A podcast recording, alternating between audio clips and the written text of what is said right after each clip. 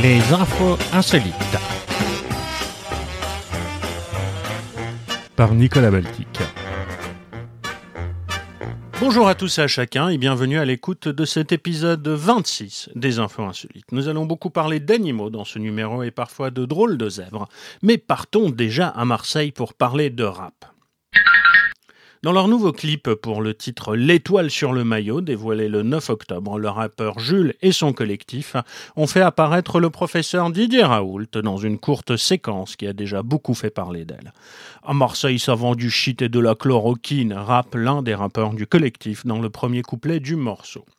Sur les images apparaît à ce moment-là le professeur Raoult, ou plutôt son sosie, plus vrai que nature. Une brève apparition dans laquelle le faux scientifique récupère de l'argent devant une longue file de jeunes, en pleine transaction apparemment très lucrative. mais en même temps, personne n'a dit que Jules avait du goût. Mauvais goût encore, et le papier est à lire dans Le Parisien. C'est un jeu qui touche à sa fin après un peu plus d'une heure. Les joueurs entrent dans une pièce et y découvrent un homme ligoté sur sa chaise, le visage tuméfié.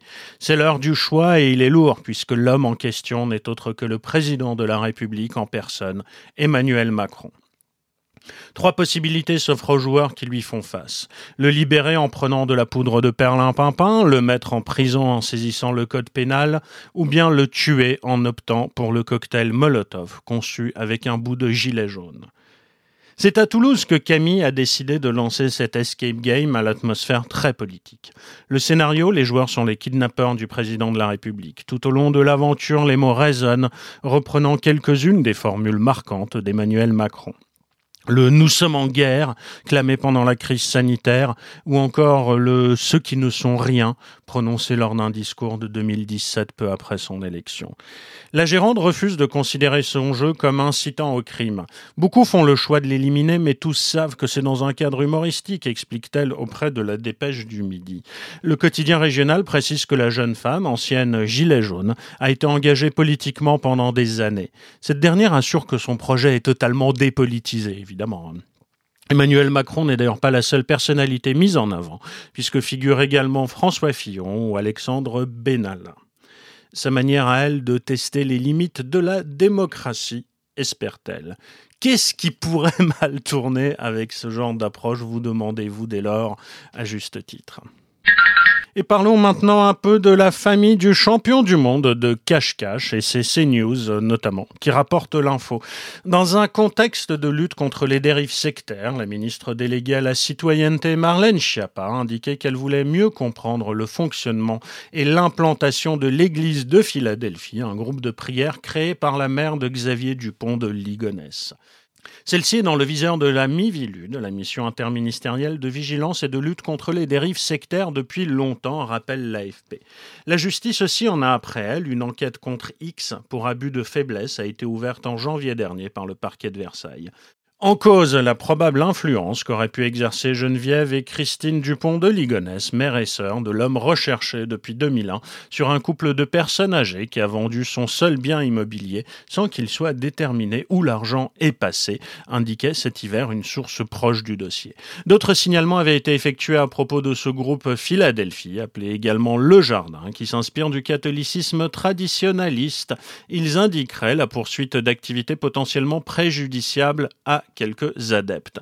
En septembre 2019, la Mivilude avait alerté le parquet concernant une famille paraissant être sous l'emprise et contrainte de vendre son pavillon. Cela fait depuis 2011 que la mission interministérielle s'est penchée sur ce groupe de prière. Des risques de dérive sectaire lui avaient été signalés. À l'époque, l'UNADI, association de victimes de sectes, avait dénoncé une doctrine délirante au sein de l'organisation. Des messages de type apocalyptique y seraient notamment délivrés. Disparu encore, vous savez désormais que les tricératops n'ont jamais existé, hein, malgré les images de M. Spielberg. En effet, tous les squelettes de tricératops découverts ne seraient en fait qu'une forme juvénile d'un autre dinosaure un peu moins connu, le Taurosaurus.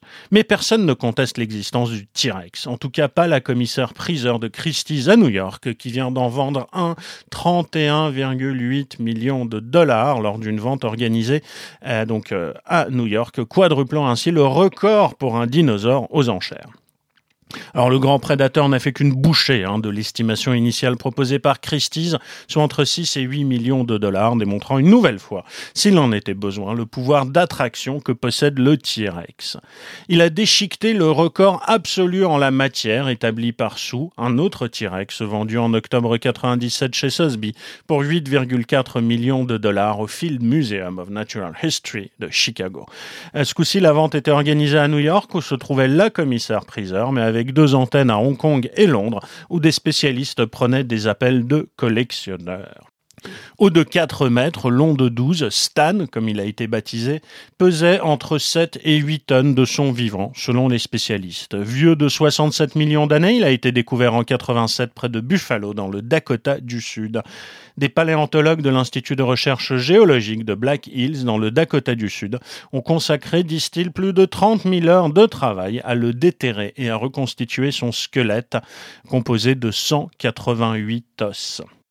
Il a depuis servi à des moulages destinés à des dizaines de musées dans le monde, désireux d'acquérir une copie de T-Rex d'exception, mort à une vingtaine d'années selon les estimations des chercheurs. Alors, truc marrant, la vente prévoit que l'acquéreur n'aura pas le droit de reproduire Stan en trois dimensions, parce que visiblement quelqu'un d'autre en profite déjà. Alors, précisons aussi que la loi autorise la vente de cadavres de dinosaures lorsque le spécimen a été découvert sur un terrain privé, ce qui est le cas en l'espèce hein, de T-Rex. Vous avez bien suivi.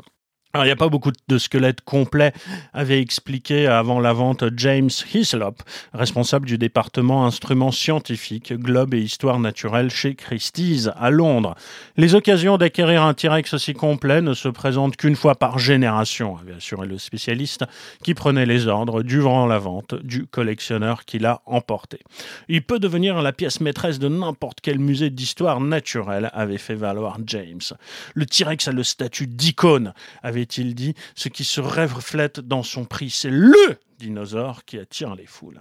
Alors Stan est exposé dans une des vitrines du siège de Christie's à New York jusqu'au 21 octobre. Donc euh, vous avez encore une dizaine de jours si vous voulez aller le voir. Sa tête étant trop lourde, c'est une réplique qui a été placée sur le squelette. La vraie est présentée à côté. Dino encore, en cette période de transfert, c'est un départ auquel les supporters du club de foot d'Arsenal ne s'attendaient pas. En effet, les fans des Gunners ne décolèrent pas contre la perte de leur mascotte, le dinosaure euh, Gunnersaurus, victime des économies drastiques décidées par le club. Même si le journal dit Athletic affirme que la mascotte d'Arsenal reviendra lorsque le public sera de nouveau autorisé à revenir au stade, les supporters des Gunners se battent pour sauver leur mascotte fétiche, interprétée depuis 1993 par un supporter de longue date, Jerry Quay. Une page GoFundMe a été mise en place pour collecter des fonds et permettre à ce dinosaure de rester là. Le Gunnersaurus est la mascotte du club d'Arsenal depuis 27 ans. C'est une icône du club et nous ne pouvons pas la laisser s'éteindre, peut-on lire sur le site. La légende des Gunners, Ian Wright, 185 buts quand même avec Arsenal, a tweeté Terrible nouvelle. Je t'aime, Jerry. Reptile encore. Deux chasseurs ont capturé un python birman de 5,71 mètres de long en Floride, un record pour cet État américain, où pullulent hein, les reptiles en tout genre. L'animal, dont l'espèce compte parmi les plus gros serpents au monde, atteignait quand même 47 kilos sur la balance, a précisé la Fish and Wildlife Conservation Commission, l'organisme chargé en Floride de la protection de la faune et de la flore.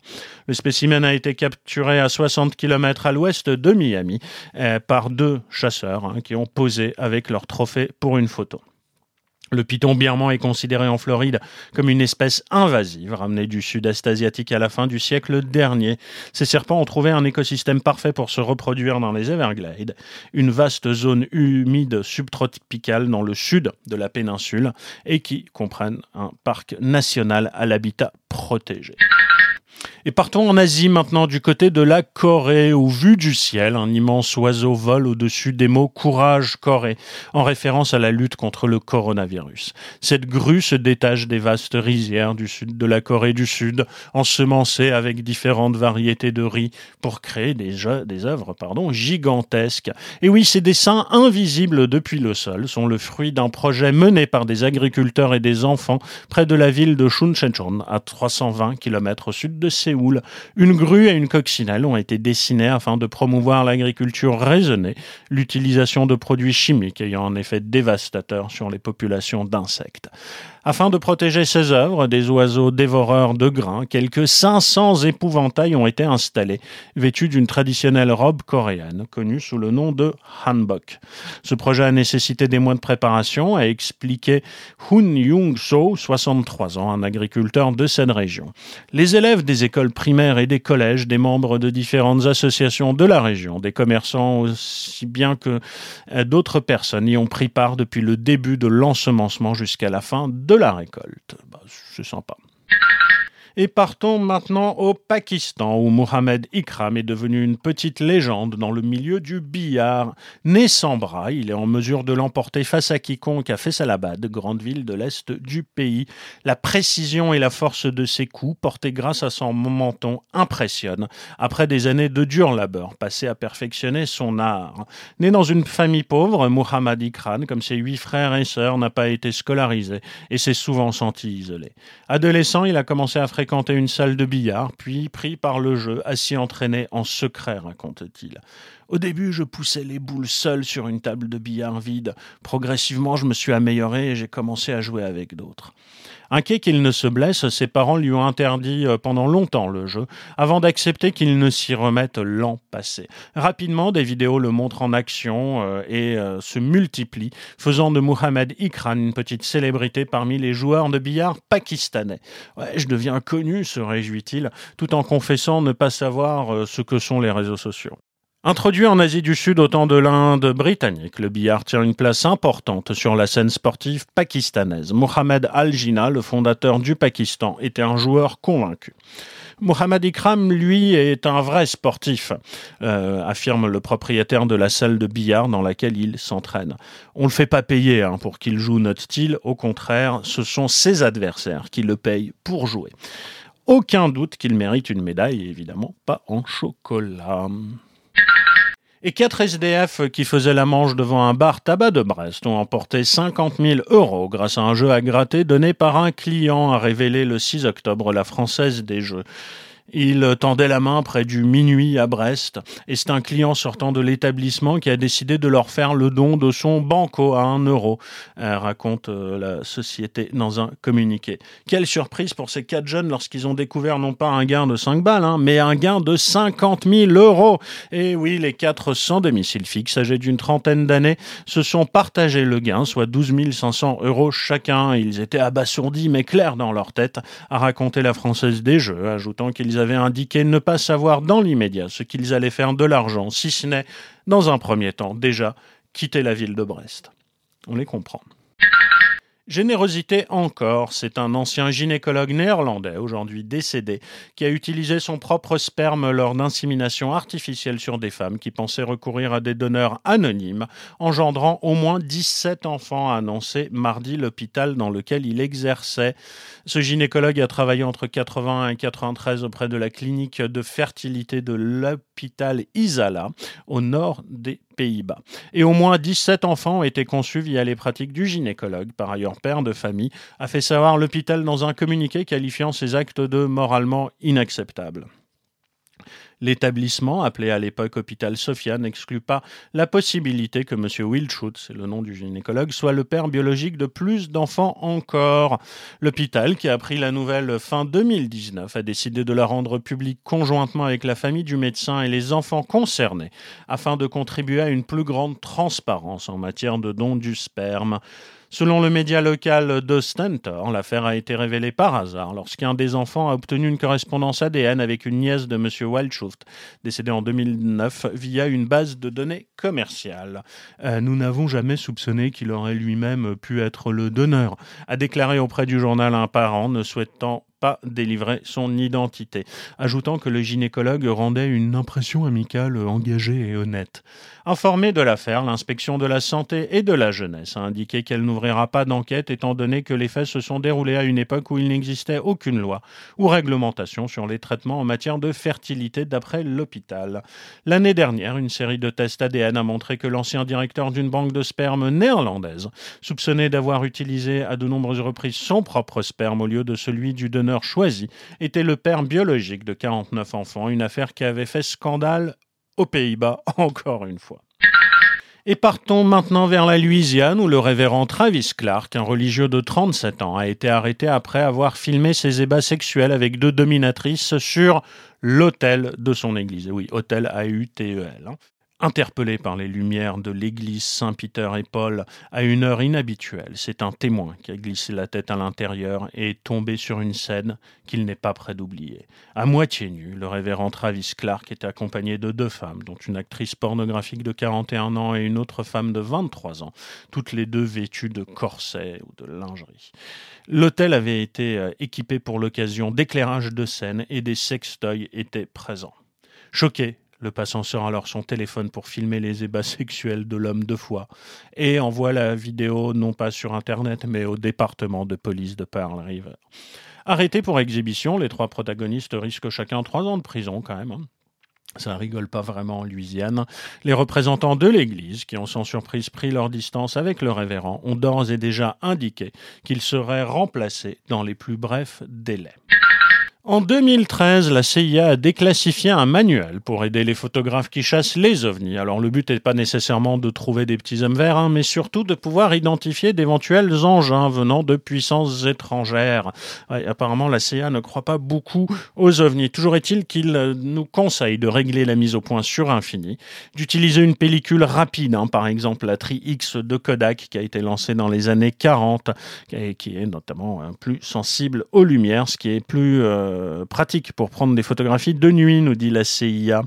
Utiliser une vitesse d'obturation toujours supérieure à un centième de seconde pour les objets en mouvement, ne pas bouger, prendre plusieurs photos, si possible prendre des photos sous plusieurs angles, prendre des photos du paysage. Et oui, euh, après avoir pris les photos de l'OVNI, restez où vous êtes. Maintenant, tournez doucement sur 360 degrés, photographiez autour de vous à hauteur des yeux, explique le manuel de la CIA, permettrait aux spécialistes de mieux comprendre les caractéristiques caractéristiques des engins photographiés.